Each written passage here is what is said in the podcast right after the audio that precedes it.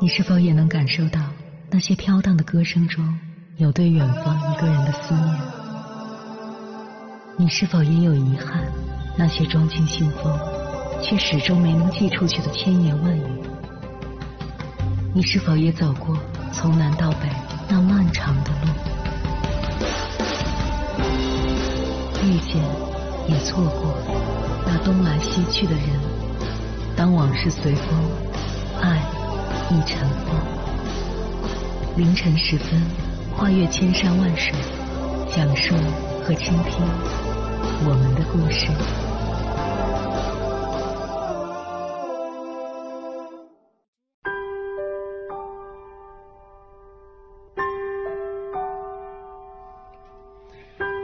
欢迎回来，各位夜行者，这里是正在直播的中国交通广播心灵夜话栏目《千山万水只为你》，深夜不孤单，我是迎波，我要以黑夜为翅膀，带你在电波中自在飞翔。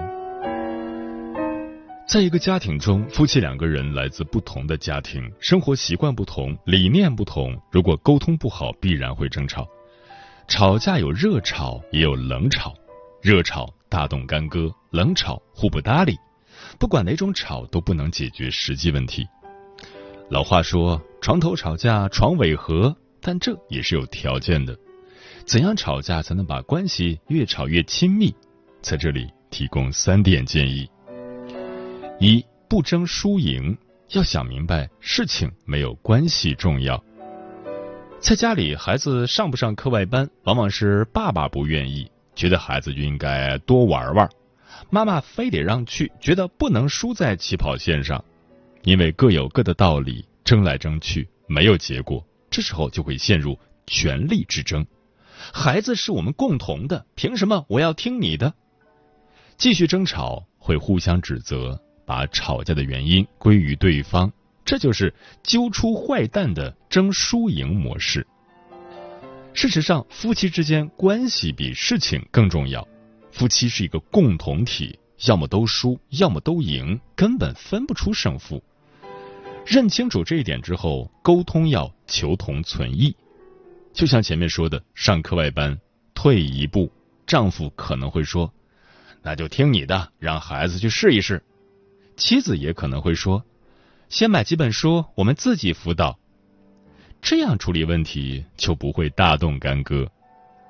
多想想伴侣的需要是什么，有时候伴侣也可能是没有把自己的需要直接表达出来。沟通时觉察一下自己的肢体语言还有情绪，比如说完一句话，问问对方：“这样好不好？”“好不好？”三个字很神奇，能让争吵变成商量。二，避开追逃模式，从直面冲突开始。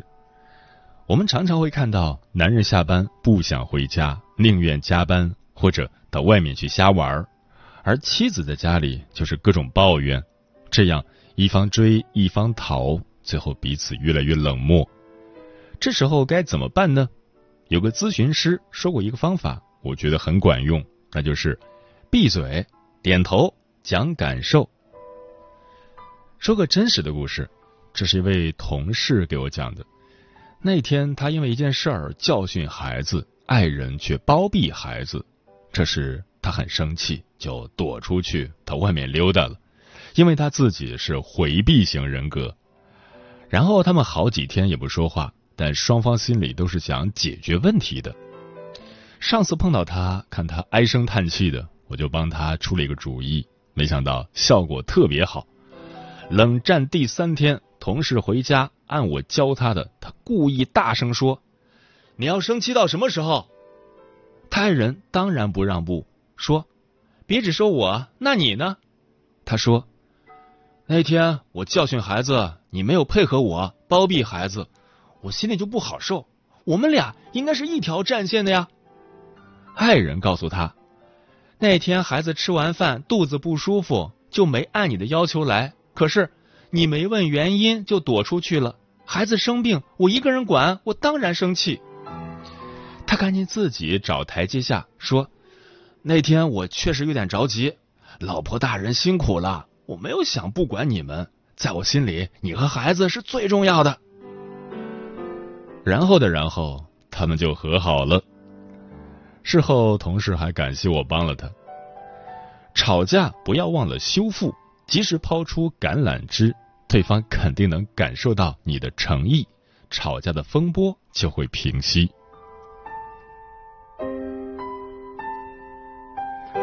三合理期待，谁痛苦谁改变。我们平时对伴侣可以有合理的期待，但不要过分期待。如果自己感觉不舒服，要说出来，并且不要期待对方去改变，因为没有人是为你的期待而活着的。《非暴力沟通》一书中说，假如我们总是通过批评来提出主张，人们的反应常常是申辩或者反击。当然也包括无声的反击。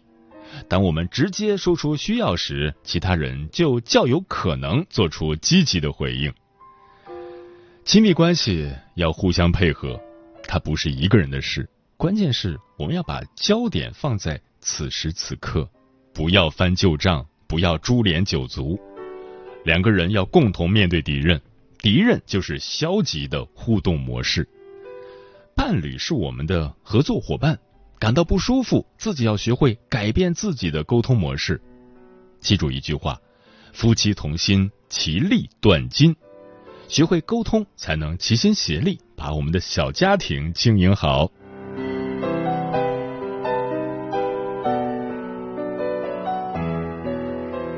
接下来，千山万水只为你，跟朋友们分享的文章名字叫《幸福的夫妻都很会吵架》，作者杨黎。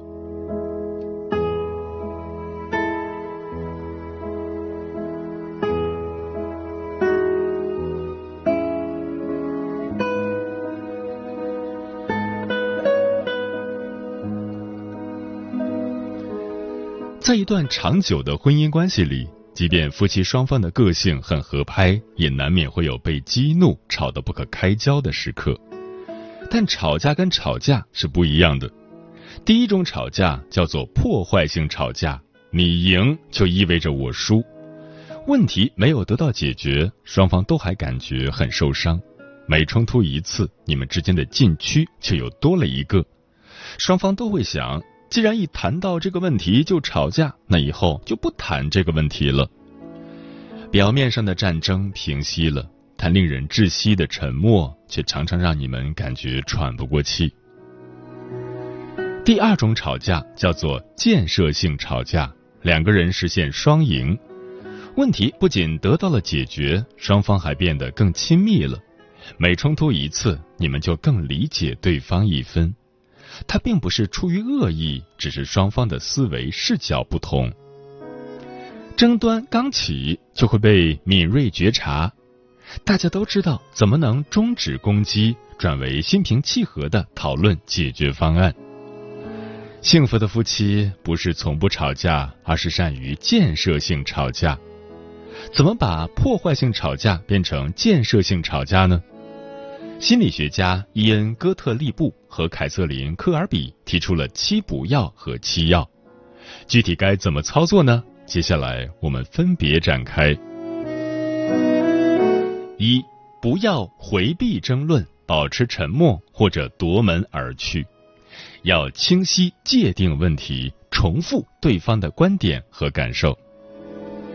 认知储备上，我们要知道。暂时的从众行为有可能修复你们的关系。在争论陷入僵局的时候，在说出你自己的观点和感受前，可以先试着重复对方的观点和感受。这种有意的暂时的从众行为，不仅能够厘清双方具体的分歧点，还能让对方感觉被看见，让双方从紧绷的对抗状态中缓和下来。沟通事例，错误的沟通，真是不可理喻！砰，摔门而去。正确的沟通，不知道我有没有 get 到你的意思？你认为拿出我们现有收入的百分之五十送孩子去国际学校，对现在的生活不会造成特别大的影响？我理解的对吗？不要利用你对别人的了解而攻击对方的缺点，要暂时放下你的感受，注重事实判断。认知储备上，我们要学会区分事实判断和价值判断。多数冲突中，双方的对立、观点的分歧只占很少的比例，更多的部分来自对对方动机和目标的误解。而个人的感受对对方动机的猜测，都是一种很主观的价值判断，它在很多时候有悖于事实本身。要澄清误解，就需要先放下价值判断，回归事实判断。沟通事例。错误的沟通，干嘛不跟我爸妈一块儿住？你就嫌他们土是吧？要换你爸妈，你肯定就愿意了。正确的沟通，跟父母住一起，一来能节省生活成本，二来他们能帮我们带孩子，这是我看到的两点好处。现在我不是很能理解你为什么反对，你能说说反对的原因吗？我们一起权衡一下利弊，再做决定。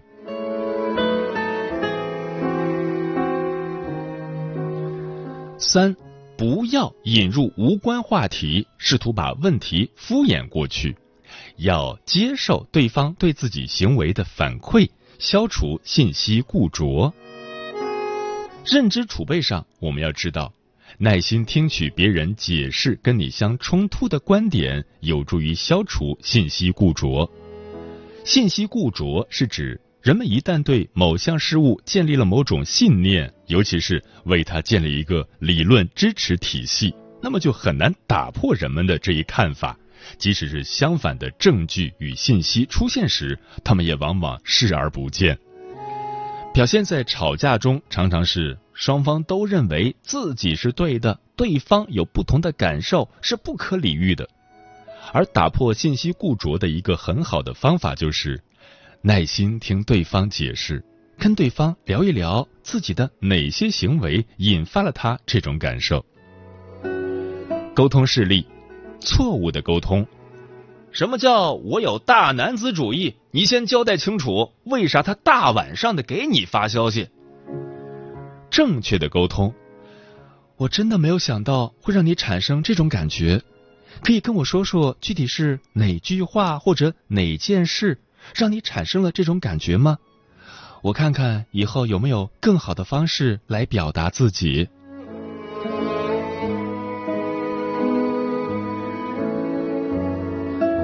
四，不要当厌恶时假装同意，刻意回避分歧。要澄清哪些同意，哪些不同意，理清优先级。认知储备上，我们要知道，未被表达的情绪永远都不会消失，他们只是被掩盖了，有朝一日会以更丑恶的方式爆发出来。夫妻之间既怕不客气，更怕假客气。虽然你不同意对方，但为了息事宁人，总是选择压抑自己的真实想法，这样的沟通就属于无效沟通。看似达成了一致，但真实的矛盾却一直在暗地里积蓄着，直到有一天在另一件事情上喷薄而出。沟通事例：错误的沟通。好吧，好吧，都听你的，你总是有理，你说了算。正确的沟通，你说的让孩子接受更好的教育，我同意，也很支持。但是我想，我们也需要再评估一下家庭整年的财务状况，看看是不是有条件兼顾这两项。如果能兼顾，那是最好；如果不能，我们恐怕就需要评估一下优先级，做个取舍。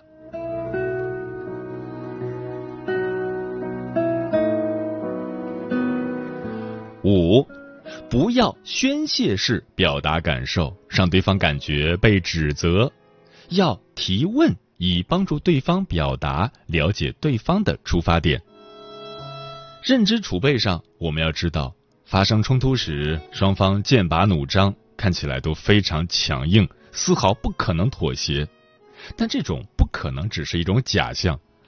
刨根问底，引导对方精准定位自己真正的需求，就有双赢的可能。有一个经典的案例是关于争橘子的两姐妹，双方都想要更多的橘子，看似是不可调和的矛盾。最公平的方案也就是平分，而实际上呢，细究他们的需求，一个女孩是想要用橘子榨果汁，而另一个女孩是想用橘子皮来做蛋糕。如果通过不断的提问，让这两个女孩都解释清楚自己为什么想要更多的橘子，那么他们就能找到更好的方案。橘子果肉全给第一个女孩榨汁，橘子皮全给第二个女孩做蛋糕。沟通事例，错误的沟通。读国际幼儿园就不是我们这种家庭应该考虑的事情。你挣多少钱，心里没点数吗？正确的沟通。你想要送孩子去国际幼儿园，是希望培养他哪些才能？我们还有可能通过别的方式实现这个目标吗？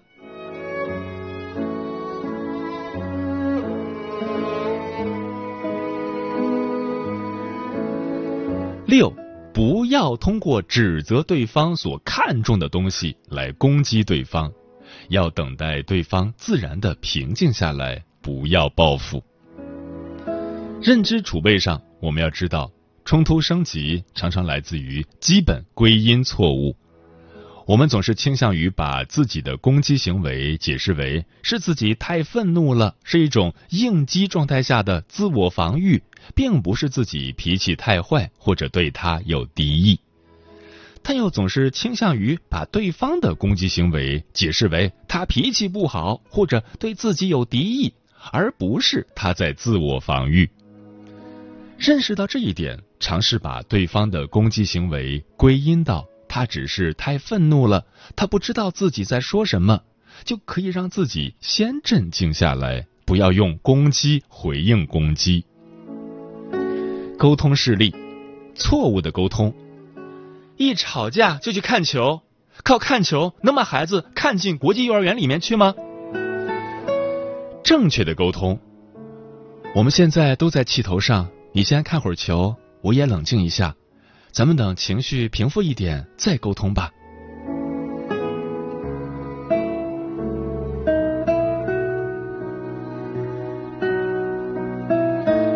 七。不要通过威胁或恐吓来让对方屈服，要主动表达善意，提议各退一步，缓和冲突。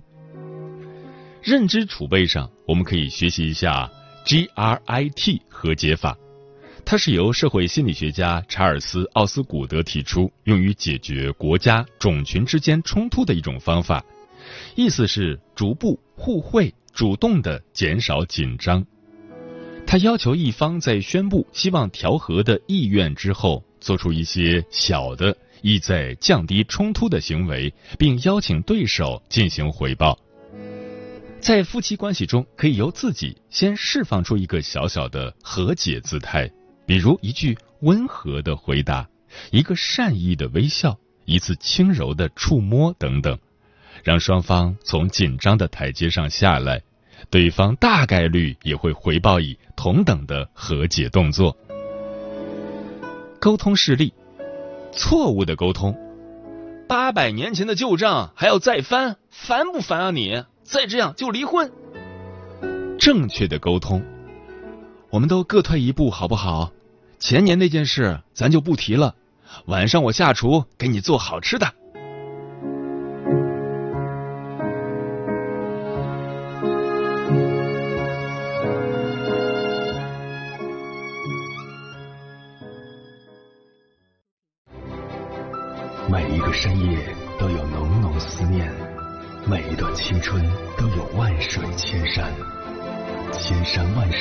为你，千山万水只为你，正在路上。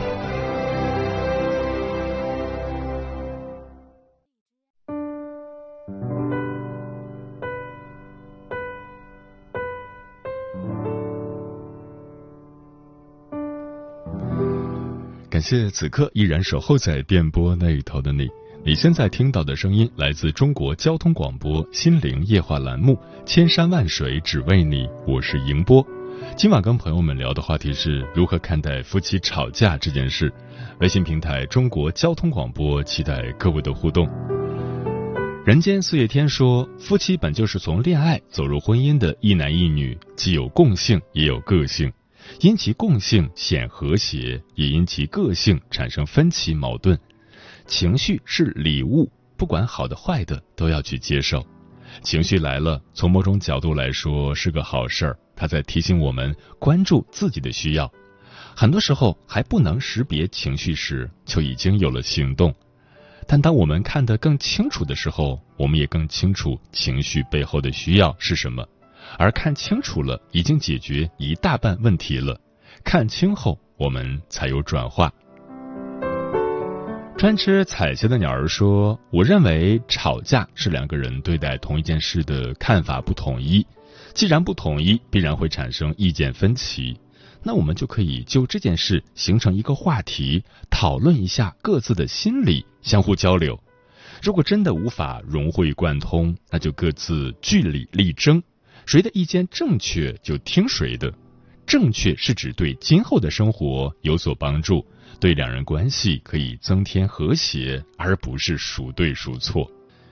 陈阿猫说：“没有不吵架的夫妻，吵架一定是有原因的，是不满情绪积累到了一定程度的爆发。但吵归吵，吵的过程一定要保持理智，可以发泄不满的情绪，但切不可伤害对方，不揭对方的短，不要伤害无辜的孩子。所以说，吵架是门技术活，通过吵架解决了问题，有发泄的情绪。”还不伤及感情，才是吵架的最高境界。嗯，大家说的都很好。夫妻之间相处，怎么可能都事事顺意呢？自己的牙齿和舌头还会打架，何况是两个有独立思想和习惯的人呢？不过，既然选择了在一起生活，就要懂得体谅对方，多一些包容和支持，少一些无中生有和无理取闹。当吵架无法避免时，夫妻要通过吵架了解对方更多的想法，检讨自己的不足，而不是趁此机会置对方于不顾，肆意妄为，一次又一次的把彼此间的情分消耗殆尽。而在吵架后，一方主动退让，与对方真诚沟通后，双方的矛盾在大多数情况下都是可以缓解的。但是，要想让彼此间的感情保鲜。最重要的就是增加夫妻间的互动，引发双方积极的情绪。一般来说，在日常生活中，夫妻双方经常互动，既可以满足身心的需求，也会弥补感情的缺失。因为互动可以让两个人了解彼此内心的真实感受，增加信任。互动越是频繁，越是有利于夫妻关系的维护。比如，可以选择和另一半一起做饭。在固定时间谈心，周末一起去看电影，或者偶尔来一次双人旅行等等。夫妻之间如果有这样的美好时光，一定会增加双方的亲密度和粘合度。所以，传递正面情绪，与对方产生有效的共振，可以减少夫妻冲突的发生，让感情一直保持鲜活的状态。时间过得很快，转眼就要跟朋友们说再见了。感谢你收听本期的《千山万水只为你》，晚安，夜行者们。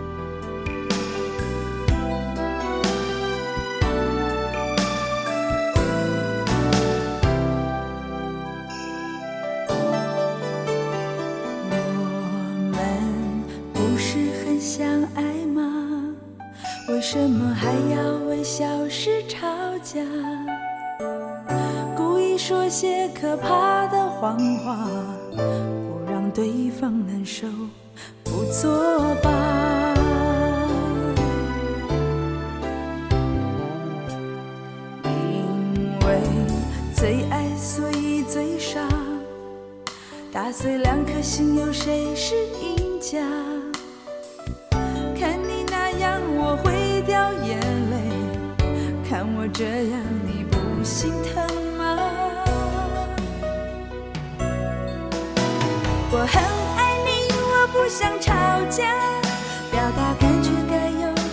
的方，法，不相信我们心中的对方，真相嘴里讲的那么不可原谅。我很爱你，我不想吵架，把情话放心上是不是太傻？别在乎是谁先把头低下，就让紧紧拥抱。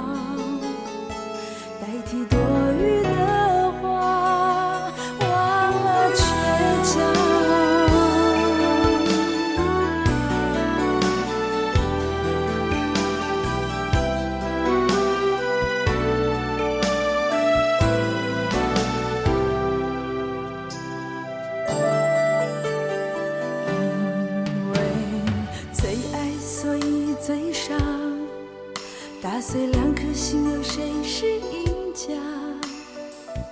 看你那样，我会掉眼泪；看我这样，你不心疼吗？哦我很爱你，我不想吵架，表达感觉该有更好的方法。不相信我们心，真像嘴里讲的那么不可原谅。我很爱你，我不想吵架，把气话放心上是不是太傻？别在乎是谁先把头低下，就让紧紧拥抱